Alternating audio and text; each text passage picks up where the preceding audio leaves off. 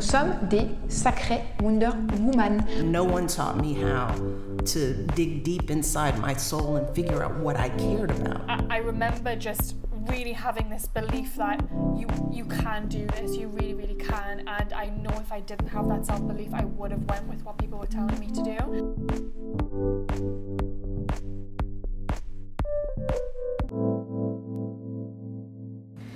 Hello, bienvenue dans un nouvel épisode de Let Women Talk About Entrepreneurship, le podcast qui partage mes discussions avec des jeunes femmes entrepreneurs afin de t'inspirer et de te donner les outils pour toi-même te lancer dans tes propres projets.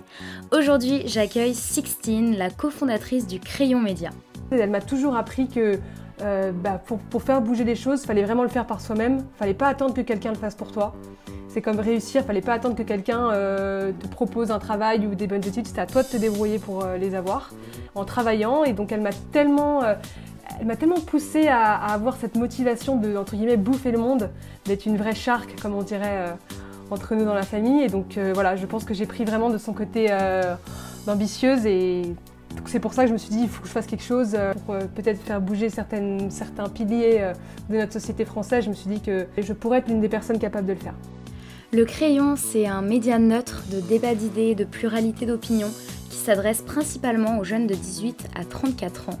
En tant qu'auditrice du média, je le définirais vraiment comme une opportunité de redonner le goût euh, au débat portant sur des enjeux qui nous touchent tous, mais sur lesquels on a souvent finalement l'impression d'avoir zéro pouvoir. Sixtine me confie avoir grandi dans une famille passionnée par la politique, ce qui lui a permis de très vite avoir une certaine compréhension de nos enjeux sociaux. Elle prend aussi beaucoup pour modèle sa maman, une femme très active qui lui a appris à être ambitieuse, à faire bouger les choses par soi-même et à bouffer le monde dès le plus jeune âge. C'est durant l'année de terminale que Sixtine va avoir l'idée de créer un média pour les jeunes. Elle en parle alors à son frère Valran, qui va la suivre dans le projet, tout comme leurs deux autres cofondateurs, Jules et Antonin. J'ai cité il y a quelques jours dans la Minute Culture Instagram un des rings du crayon portant sur un débat entre un féminisme identitaire et un féminisme intersectionnel.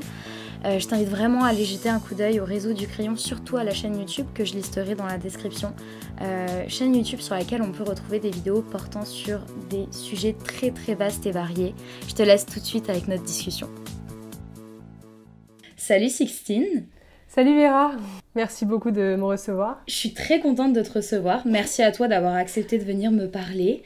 Euh, on va commencer avec une question très très simple. Est-ce que tu peux juste te présenter pour les personnes qui nous écoutent et peut-être ne te connaissent pas encore Alors je m'appelle Sixtine, j'ai 19 euh, ans et j'ai fondé euh, un média qui s'appelle Le Crayon, qui est un média de débat d'idées, de pluralité d'opinion et qui s'adresse euh, principalement aux jeunes de 18-34 ans, même si on a un peu de tout, de tout âge qui nous regarde. Et le but, c'est de présenter à notre public le, max, le maximum de, sujets possibles pour que, bah, pour que eux-mêmes, certains parfois, puissent découvrir des sujets, que ce soit sociétaux, business, culturels ou politiques, qu'ils ne connaissent pas forcément, et qu'ils se fassent leur propre idée. Mais la principale idée du crayon, c'est vraiment de faire des débats et euh, donc voilà, aussi pour que la, les gens se fassent leur propre opinion. Nous, on est totalement neutre, que ce soit en politique ou dans tous les domaines. Il n'y a pas de sujet tabou, il n'y a pas de thème tabou, donc on traite vraiment de tout, que ce soit de la télé-réalité à la politique. Voilà, on traite de tout. Génial. Donc, tu es la cofondatrice d'un très beau projet dont on va parler euh, pendant l'épisode. Euh, à côté de ça, tu fais aussi tes études. Euh, mais si on revient un peu en arrière, qu'on parle de toi, est-ce que tu te voyais fonder un projet de la sorte? Est-ce que tu t'es toujours intéressée à la société, à la politique, au journalisme? Ou est-ce que c'est venu petit à petit? Comment ça s'est passé? Alors c'est vrai que je suis la dernière de, ma famille, j'ai deux grands frères, donc c'est vrai que c'est souvent moi qui devais m'adapter au sujet euh, pendant les repas euh, de famille, euh, donc soit des sujets qu'on parlait beaucoup de politique. J'ai une famille qui adore la politique et donc c'est vrai que je, je comprenais pas grand chose quand j'étais petite et je devais beaucoup m'adapter. Et donc je me suis dit, donc très vite je commençais à, par rapport à beaucoup de gens de, mon âge et par rapport à mes amis, à avoir un petit peu d'avance sur le côté sur le côté euh, culture euh, du pays, euh, que ce soit voilà, de la politique ou, des sujets de, société. Et, puis je me suis dit un jour, j'étais en terminale et moi je parlais énormément de politique avec mes professeurs parce que je, je m'entendais très bien avec eux quand j'étais à mon lycée en, Suisse à Lausanne. Et je me suis dit, c'est dommage que je puisse pas en parler avec des gens de mon âge parce qu'ils n'aiment pas du tout ça et qu'en fait ils s'en foutent juste complètement. je me suis dit, il faut créer un média pour les jeunes. Et donc c'est là où j'ai eu l'idée de créer le Crayon. J'en ai parlé ensuite à mon frère Valran, avec qui bah, on l'a fondé ensemble. Et puis ensuite, on a été rejoint par Jules et Antonin. Super. Et euh, comment ça s'est passé? Est-ce que c'était des personnes que vous connaissiez de base, euh, Jules et Antonin? Est-ce que vous êtes allé chercher des associés pour vous aider dans la réalisation du projet? Euh, Quelle a été un peu la genèse, le développement? Bah alors, Jules Valran connaissait très bien sa copine qui s'appelle My Better Self, d'ailleurs sur Instagram, qui s'appelle Louise Aubery. Donc Valran la connaissait déjà bien et donc bah, un jour Louise, Louise a présenté Jules à Valran. Donc c'est comme ça que ça s'est fait en fait. Et puis Jules a été très intéressé par le projet. Et Antonin, euh, c'est parce qu'il était, euh, c'est un ami d'un ami de, de Valran. Euh, donc c'est comme ça qu'ils se sont rencontrés aussi pendant, le, pendant le début du crayon. Donc ça s'est fait, fait comme ça. Génial. Et est-ce que le, format que vous avez imaginé à la base pour justement mettre à, bah, mettre à profit des débats pour les jeunes, pour mieux comprendre la politique, etc. Euh, est-ce que c'est le format que vous faites aujourd'hui? Est-ce que l'idée a un peu évolué au fil du temps? Quels étaient les objectifs en fait euh, du début? Alors de base, on était un média plutôt écrit. On écrivait des articles principalement que de politique. Euh, donc on écrivait de tout bord politique. On avait des éditorialistes de gauche, de droite, enfin vraiment de tout. Et c'est vrai qu'on s'est dit qu'il fallait quand même passer en mode vidéo. Et puis on s'est dit qu'on allait développer trois autres branches donc euh, aujourd'hui, on a quatre branches, donc politique, culture, société euh, et business. Et euh, parce qu'on trouvait que c'était trop centré sur la politique, il fallait qu'on vraiment traite de tout parce qu'il bah, y a beaucoup, y beaucoup d'autres sujets qui sont très intéressants. Et donc c'est comme ça que ça s'est fait. Puis après, on a décidé qu'on voulait vraiment devenir un média de débat. Donc on a notre, notre petit, petit ring qui est notre, notre branche fétiche, on va dire, qui est notre branche de débat, qui est celle qui intéresse le plus les gens, je pense, aujourd'hui. Donc, euh, donc voilà, de base, on s'est vraiment développé au fur et à mesure parce qu'aucun de nous euh, n'avons vraiment fait des études pour ça. Moi, quand j'ai commencé, j'étais encore au lycée, donc euh, à ce moment-là, j'ai pas eu tout fait d'études pour. Valran, il a fait de l'économie à la Sorbonne. Antonin, il a fait des mathématiques à Saclay, donc vraiment rien à voir. Et Jules, il a fait de la science politique à, bah, à Sciences Po. Donc vraiment, c'est on, on, apprenait. Je pense que si on avait tous fait des études pour pour le côté média audiovisuel, je pense qu'on aurait gagné un temps fou, c'est sûr. Mm-hmm. Mais bon, voilà, on a appris et donc voilà.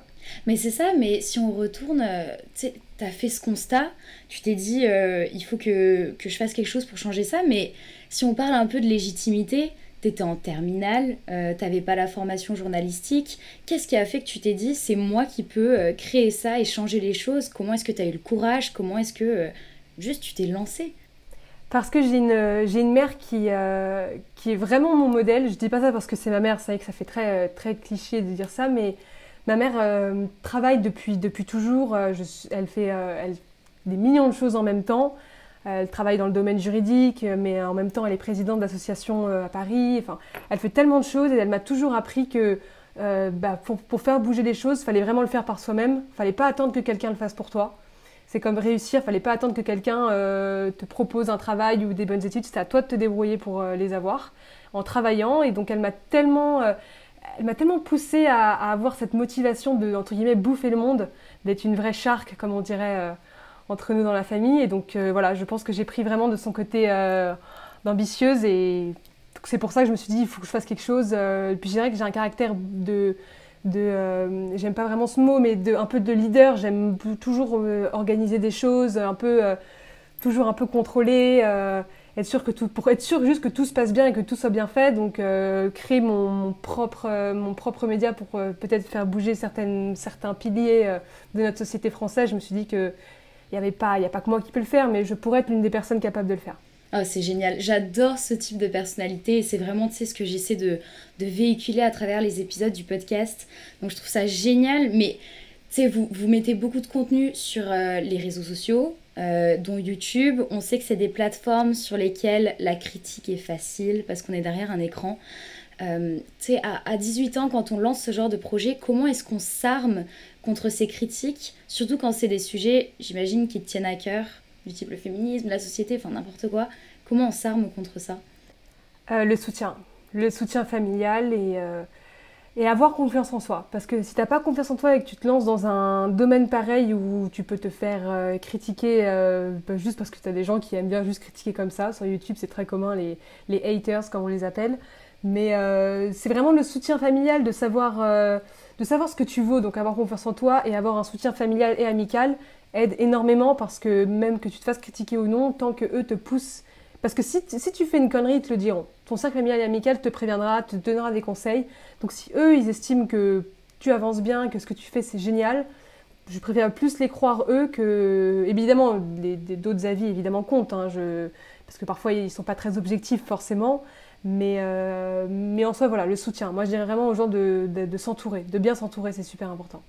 Est-ce qu'il y a eu euh, des, des, moments qui ont été vraiment difficiles euh, dans le développement du crayon Ou est-ce que finalement vous êtes toujours accroché et vous avez toujours vu un peu la lumière au, bout du chemin et ça s'est plutôt bien passé? Non, il y a, forcément des moments difficiles, surtout quand on se lance dans un domaine comme ça, parce que nous, déjà, comme on est un média neutre, euh, si on s'était déjà politisé quelque part, aujourd'hui, on aurait eu dix fois plus d'abonnés que le chiffre qu'on a. Et comme on est neutre, c'est compliqué d'attirer un peu des gens d'un peu de partout, parce que euh, bah, forcément, tout le monde a ses idées. Donc, euh, généralement, tu vas rarement voir les idées qui te plaisent pas, parce que parfois, tu peux le faire par curiosité, mais c'est pas un truc que tu fais tous les jours. Tu aimes bien rester avec, dans, ta, dans ta zone de confort. Donc, on a eu des moments compliqués, surtout aussi Valran et Antonin euh, travaillent tous les jours euh, sur le crayon depuis, euh, depuis un an. Ils ont, ils ont mis en pause leurs études après leur bachelor, etc. alors que moi, je suis toujours dans mes études, donc c'est-à-dire que pendant l'année, je devais concilier le crayon et mes études, donc forcément, je travaillais bah, un peu moins, un peu moins qu'eux, forcément. Donc parfois, c'est compliqué pour s'organiser, pour les moments où bah, ça crée peut-être des petites tensions, mais, mais finalement, aujourd'hui, on est quand même tous très soudés tous les quatre, on se complète beaucoup. Et ça, c'est génial. On a des profils tous très différents, même, euh, même avec mon frère Valran, on est très différents. Et on s'apporte. Donc euh, finalement, c'est tout se passe bien aujourd'hui, donc c'est le principal. Mais oui, forcément, il faut passer par des bas aussi pour. Euh, moi, je suis pour l'échec. Je sais que dans, la société française, parfois, l'échec, c'est pas très. quand on échoue, on, on dit qu'on est nul. Et pourtant, moi, je suis vraiment dans la psychologie un peu, on va dire, étrangère ou, étrangère ou un peu américaine, dans le sens, il faut échouer pour réussir. Moi, je suis vachement dans cette psychologie-là. Donc si on échoue, c'est pas grave c'est qu'on fera mieux la prochaine fois. Tu définirais comment justement l'échec? Parce que je pense qu'on a tous des définitions très différentes de ce que c'est. C'est quoi pour toi l'échec? Pour moi, c'est une, euh, c'est une bonne leçon, l'échec. Je vois ça comme euh, une, ah, er-, une, erreur que tu ne referas pas la prochaine fois. C'est une leçon, en fait. Il n'y a, pas, a pas mieux que l'échec pour réussir. Bah, je suis absolument d'accord. Je suis absolument d'accord. Est-ce qu'il y a eu des, justement des échecs marquants euh, desquels tu as tiré des leçons et que tu pourrais justement prendre en exemple là, maintenant, euh, pour nous illustrer ça? Euh, Pas tellement d'idées précises en tête, d'échecs. De gros échecs, non. Après, on a eu forcément des petits échecs parfois, mais c'est sur des détails plus de montage de nos grosses vidéos. Par exemple, notre plus grosse vidéo qui est notre premier ring, avec bah, Julien Rochdy qui est un masculiniste et Louise Aubéry, My Better Self, qui est une féministe.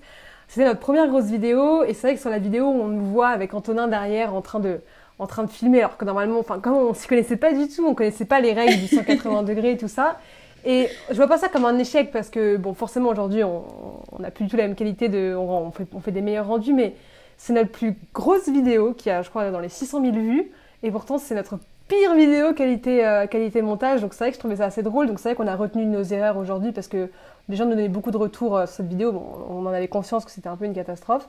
Mais, euh, mais non, c'est vrai que de gros échecs, je pense pas. Je, j'en ai pas en tête là. Ouais, mais comme quoi, euh, c'est une vidéo quand même qui a plutôt bien marché. C'est une de vos vidéos les plus vues, non? Ouais, c'est, je pense, la vidéo la plus vue. Ok, bah comme quoi, souvent c'est aussi le discours qui prime au-dessus de, de, la qualité de la vidéo artistiquement parlant. Mais là, c'était un, tellement, euh, un sujet qui était vraiment tellement sensible à ce moment-là quand on l'a fait. En plus, on rentrait dans le confinement, donc tu avais tout le côté des, euh, des, des, mères, qui, des femmes ou des mères de famille qui ne travaillaient pas, donc qui se retrouvent à s'occuper des enfants. Donc c'est vrai que le féministe est beaucoup ressorti, je pense, avec cette période du, du Covid.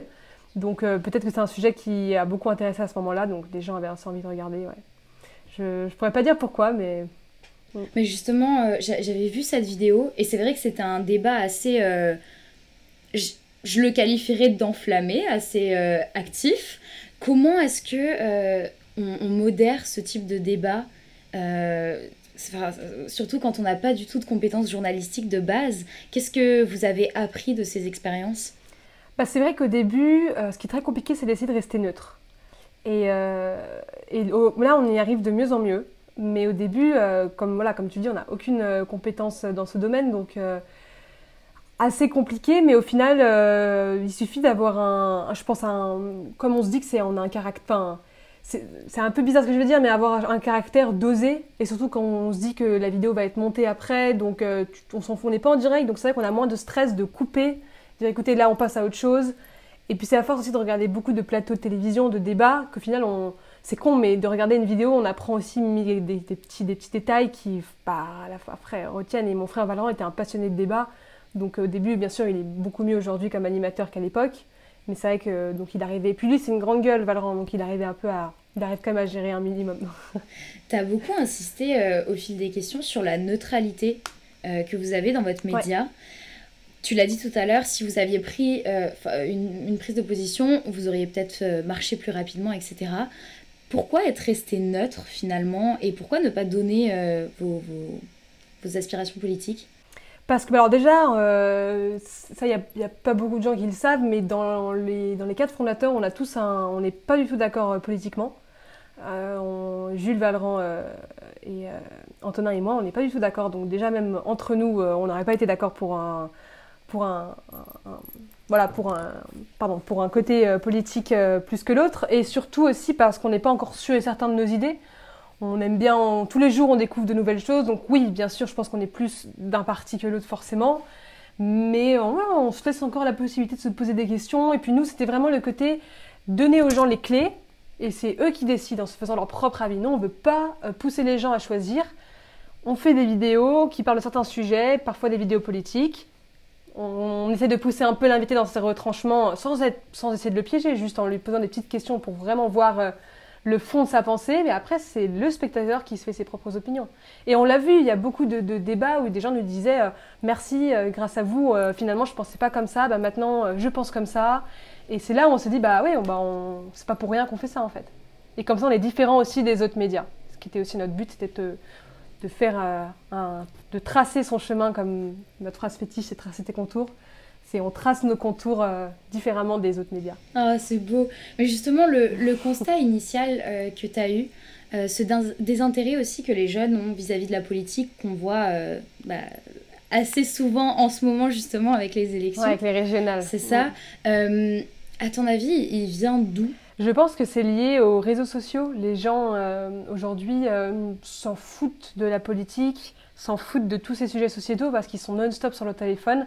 Et on est une génération qui swipe énormément. On reste très rarement focus sur quelque chose. On n'a pas, je pense, la même concentration. Euh, je parle de majorité de génération que celle de nos parents, je pense on a du mal à rester concentré, on a du mal à rester toujours focus sur quelque chose et je pense que ça doit être lié euh, le fait qu'on est tout le temps sur le téléphone, à regarder euh, des débilités, à s'envoyer des photos, se prendre des vidéos, faire des stories, tout ce genre de choses qui fait qu'on s'intéresse beaucoup moins à ce qui se passe autour de nous parce qu'on est aussi une génération, on est très porté encore par, euh, par que ce soit la vie qu'on a, les, l'intelligence artificielle avec laquelle on grandit, on a vécu, qui fait qu'on a beaucoup moins besoin, je pense, de, se battre que nos, parents devaient faire à l'époque. Eux, à l'époque, pour travailler, ils allaient dans une bibliothèque pour trouver des livres. Nous, on regarde sur notre téléphone, on, on a tout de suite l'information qu'on voulait. Donc je pense qu'on n'a pas la même le même dynamisme que, euh, que, la génération de nos parents. C'est peut-être ça qui fait que les gens s'en foutent, en fait. Parce que pour eux, c'est pas forcément euh, un besoin premier de s'occuper de ça. Je suis d'accord. Moi, je me dis toujours que ça, ça part aussi de la surconsommation à laquelle on est habitué, que ce soit contenu ou même euh, surconsommation matérielle. Mais euh, on n'a plus la même faculté de concentration sur une idée, sur un débat, sur... Euh, je trouve que c'est dur de, de toucher l'attention des jeunes de notre génération. Complètement d'accord. Ouais, complètement d'accord. Mais du coup, c'est... C'est quoi la solution? Alors oui, on peut créer des médias en ligne comme le crayon, euh, mais sinon, quelle est la, solution pour les politiques? Comment est-ce qu'on s'adapte? Comment est-ce qu'on touche les jeunes? Est-ce que euh, ça passe par euh, faire des vidéos avec McFly et Carlito? Ou est-ce qu'il y a peut-être d'autres solutions? C'est vrai que Macron, je pense qu'il a fait un très bon coup de com avec McFly et Carlito. C'est marrant parce que c'est là qu'on voit aussi qu'on n'est pas de la même génération que nos parents. La plupart des, gens de l'âge de nos parents, et quand je dis parents, je parle de, des, 45-60 ans, ou en tout cas minimum 45, ont tous trouvé ça ridicule ce que Macron a fait ils sont tous critiqués en disant mais un président avec le statut qu'il a ne peut pas faire ça. Alors que tous les gens de notre génération, euh, à partir de, on va dire à partir de 16 ans, ils se sont tous dit mais c'est énorme, en fait il, a l'air hyper sympa. Et donc en fait ils ont tous adoré cette idée-là, là où les plus vieux ont détesté. Donc moi je pense que il faut, c'est une question aussi qu'on est encore à des idées de parti euh, très euh, très traditionnelles, très de l'époque encore même style que le général de Gaulle qui date maintenant de la Seconde Guerre mondiale. On a encore assez les mêmes idées là pour la France, pas encore les mêmes idées, mais dans le sens c'est les mêmes partis, c'est les mêmes styles à chaque fois. Donc c'est pour ça qu'aussi Macron il a gagné parce qu'il a fait un truc tellement différent qu'il a réussi à trouver un truc différent qui a intéressé d'un coup tout le monde parce qu'il a dû comprendre que la génération avait besoin de quelque chose de différent. Je pense qu'au fur et à mesure, les partis existeront toujours parce que les idées seront toujours là, mais peut-être qu'ils seront appelés différemment, peut-être que ce sera. Peut-être qu'il y aura des, des mix, peut-être entre certains partis. Moi, je pense qu'au fur et à mesure des années, ça va être différent parce que là, ils se rendent compte que autant, autant d'abstention, c'est qu'il y a un problème. C'est qu'il y a un problème. Ouais, absolument, absolument. Et puis, en tant que jeune, euh, si on a envie de s'engager, pour notre société, pour euh, en politique, n'importe quoi. Comment, euh, quels sont les moyens de le faire aujourd'hui? C'est une bonne question. Bah, c'est pour ça qu'il y a beaucoup d'associations ou de, petits, de petits médias d'école qui créent justement des, des, projets pour faire que les jeunes s'intéressent. Après, je ne sais pas tellement. Je, dirais peut-être en parler un peu plus à l'école. C'est vrai qu'à l'école on parle beaucoup d'histoire, mais on parle peu de, de politique ou de sciences sociales et c'est intéressant de leur montrer l'importance que c'est aussi pour un pays, pour euh, même ça nous touche nous aussi personnellement. Donc, euh, je sais pas, peut-être se faire intéresser les, les, les, élèves plus tôt ou faire peut-être plus de pubs dessus sur les réseaux sociaux, vu que tout le monde est tout le temps sur son téléphone, peut-être parler plus de la politique, je sais pas. Franchement, euh, c'est une bonne question, c'est compliqué de trouver la réponse, sinon je pense que s'il l'avait déjà trouvé, il y aurait peut-être moins d'abstention aujourd'hui, mais c'est les, les, faire s'intéresser, mais d'une autre manière. Et vu qu'on est tous tout le temps sur les réseaux sociaux, peut-être passer par les réseaux sociaux pour faire ça. Typiquement comme McFly et Carlito. Après, eux, et encore, eux, ils ont, ils ont 35, 40 ans. Pas non plus comme s'ils enfin, dans, dans, dans, la, dans la trentaine. C'est pas non plus comme s'ils avaient 20 ans.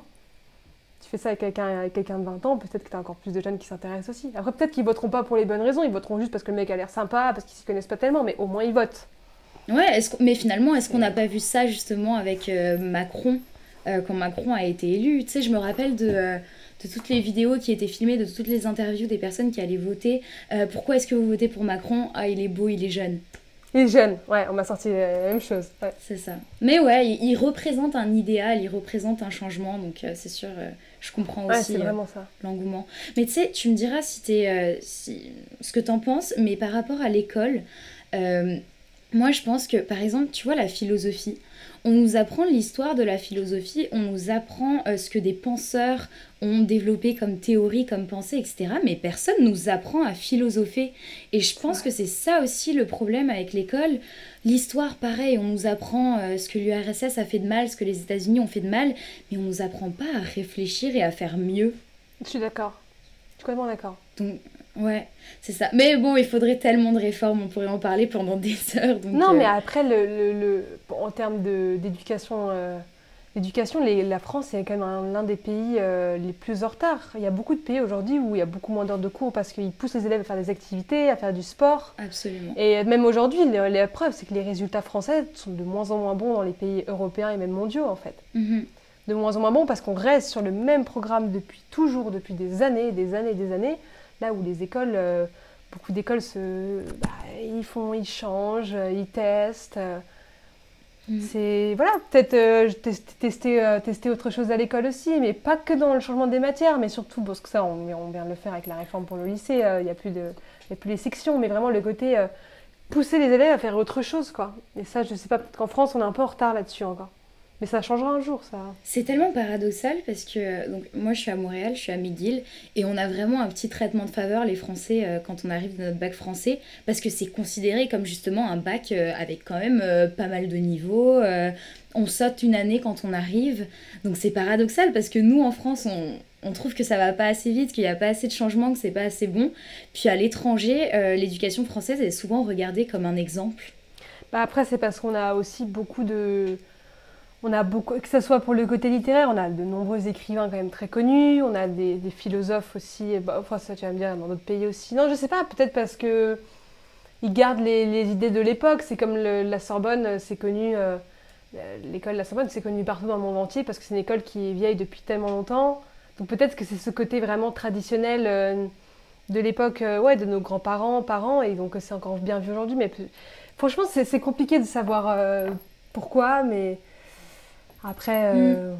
vous savez comme on travaille énormément. Non, franchement, je sais pas. C'est peut-être ils ont ils disent qu'on a une bonne discipline de travail. Je, je ouais, idée en soi. Ça va être plein de choses différentes.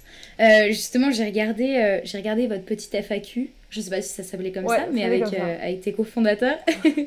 Puis, tu as dit que pour toi, le crayon, c'était le projet d'une vie et que tu te voyais développer ça plus tard. Justement, quelles sont tes ambitions par rapport au crayon? Où est-ce que tu veux que ça mène? Qu'est-ce que tu, qu'est-ce qu'on pourrait te souhaiter? Ah, Que ça marche, que ça marche, bah, que ça continue à bien marcher, parce que c'est vrai qu'en ce moment, on est sur plutôt une croissance exponentielle. Ça fait assez plaisir depuis ces dernières semaines. Mais euh, non, moi, je, rêverais de, travailler euh, des années et des années encore sur le crayon. Outre le fait que je suis ma propre patronne, qui en fait, franchement, ça fait très bizarre de dire ça à l'âge que j'ai, ça fait vraiment prétentieuse, mais c'est vrai que de, gérer, de faire vraiment du management à mon âge, on découvre beaucoup de choses. Et euh, de devoir gérer des stagiaires, de devoir gérer une équipe, ça te fait quand même grandir d'un coup. Tu, tu, comprends les responsabilités que tu dois avoir, tu comprends ce que c'est que de travailler les week-ends, tu, tu, comprends beaucoup de choses très vite et donc ça me, ça me, fait vachement grandir. Après, moi, j'adore ce que je fais au quotidien. Euh, moi, au crayon, principalement, je m'occupe d'inviter de, les, bah, d'inviter les invités.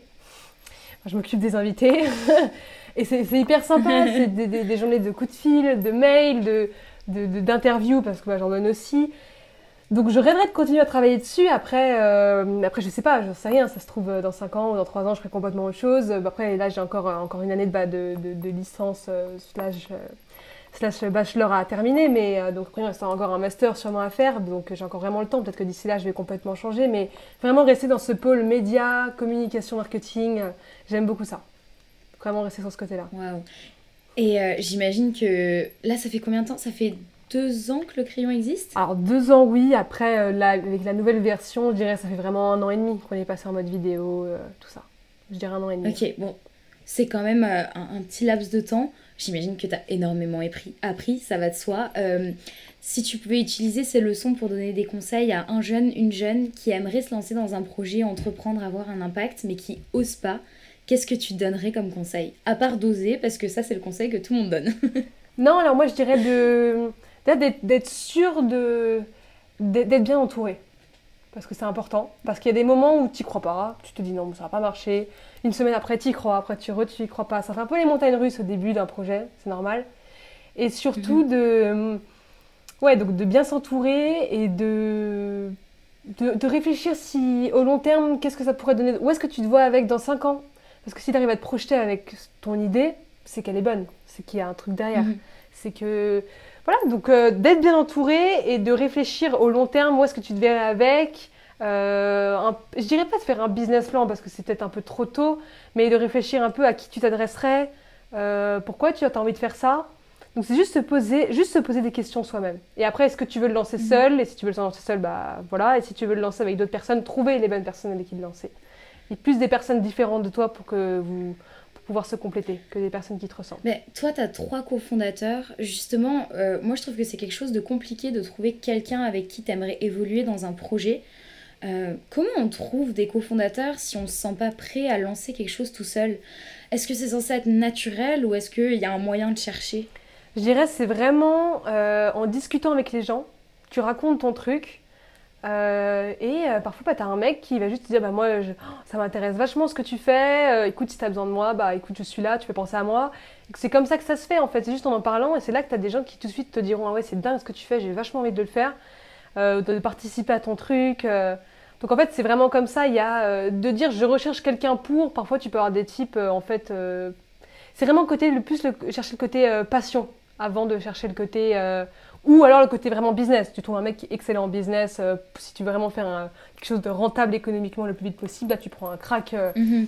un crack dans tes business plans, un crack euh, dans le business ou pour les relations publiques. Et donc là ça marchera aussi. Mais ça dépend après dans quel, dans quel domaine. Mais c'est vraiment le, bouche à oreille, je pense. Le, côté en parler, en parler aux gens. C'est important, ouais. Ouais. Bah, de toute façon, c'est un conseil que beaucoup de gens donnent justement de parler aussi parce que ça permet de tester ton idée, de la tester aux critiques, de la tester aux améliorations. Donc, euh, Exactement. Les retours des gens, c'est important. Après, pas non plus en parler dans la rue à un étranger?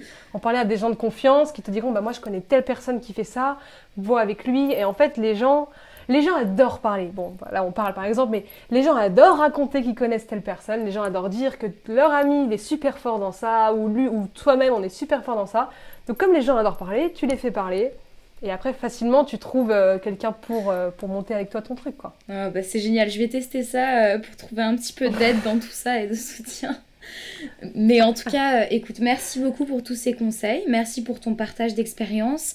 Est-ce que tu aimerais rajouter quelque chose avant la fin de l'épisode? Est-ce que tu veux donner des, liens, des endroits où te retrouver et retrouver le crayon aussi? Bah alors, on est sur tous les réseaux sociaux, donc euh, Insta, euh, Twitter, LinkedIn, euh, Facebook et bon, YouTube qui est pas vraiment un réseau social, mais notre plateforme principale de nos vidéos. Donc voilà, n'hésitez pas à aller, aller voir nos vidéos. Je pense qu'il y a vraiment de tous les sujets, donc n'importe quel sujet peut vous intéresser. Là, là, bah, là, il y a 20 minutes, notre ring sur le véganisme est sorti. C'est notre ring numéro 9, je crois avec, euh, avec bah, un, type qui n'est pas vegan et une fille qui est vegan. Donc vraiment, le, le, ring était assez sympa. Donc je le recommande aux gens. Donc voilà, il y a vraiment de tout. Donc je pense que ça peut plaire à n'importe qui et à n'importe quel âge. Franchement, ça se regarde euh, qu'importe l'âge. Super. Bah écoute, je mettrai tous les liens euh, dans la description de l'épisode. Comme ça, euh, les personnes pourront aller plus facilement les retrouver. Et écoute, je te remercie, Sixtine, encore une fois, d'avoir accepté de me parler. Bah, merci beaucoup à toi. Avec plaisir. Merci beaucoup à toi. Vraiment, continue comme ça parce que j'aime beaucoup les... aussi le côté femme qui entreprend. Ouais, absolument. Parce que tu vois, je suis la seule avec trois hommes. La plus jeune avec trois hommes.